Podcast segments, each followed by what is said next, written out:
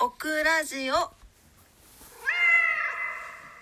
はい、皆様こんばんは、DJ オクラです。803日目の夜を迎えました。今晩もどうぞお付き合いください。よろしくお願いします。と言いたいところなんですけど、今日めっちゃんこ疲れてまして、というのがですね、なんかあの経営者チームとのウルジャイニョ経営者チームとの会議みたいなのが今日あったんですけど。まあコテンパンにやられましてコテンパンにやられるというよりかは、まあ、彼らがおそらくそのまあ運という答えができてるかできなかったかだと思うんですよ。でなんかとにもかくにもやり方にも何にもどれにも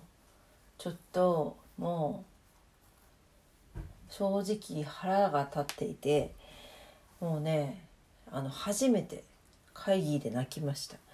でただ涙は見せたくなかったんで会議終わった後にしれっと一人でトイレに行って泣いてたんですけどその後も皆さんの間を見計らってそっとビルを出て地下鉄で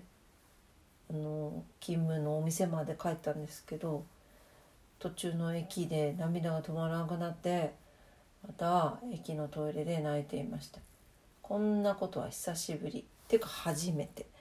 まあもしかしたら生理前とかでそういう情緒が不安定みたいなのもあったのかもしれないんですけどまあそれに加えてまたダブルパンチでいろいろ重なるんだわ。なんか最近このダブルパンチっていうのがすごいなんかトレンドなんですけど皆さんどうですか？なんか大変だなと思ったらもう一個大変なのが来るとかなんかそんなのが多い気がします。まあそうそんなこんなんでですね。今日はもうぐったりしまして。えー、まあ本当帰ってきてありがたいことにねもうこう本当ありがたいですよね。もうご飯作ってくれてたんでご飯トマト鍋を食べて今に至ります。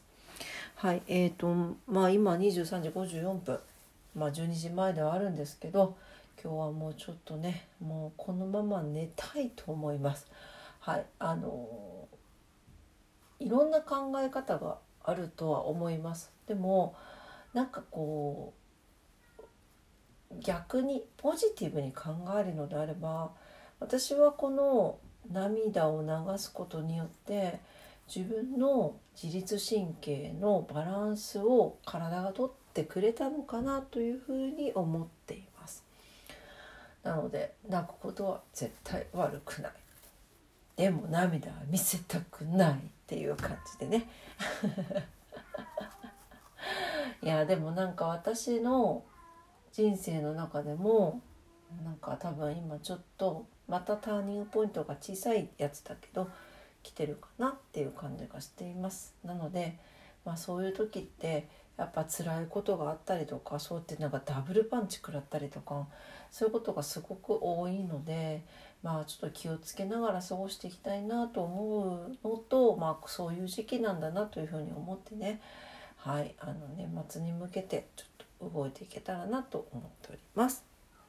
はい、というわけで今日はもうすいません短いけど寝ますね。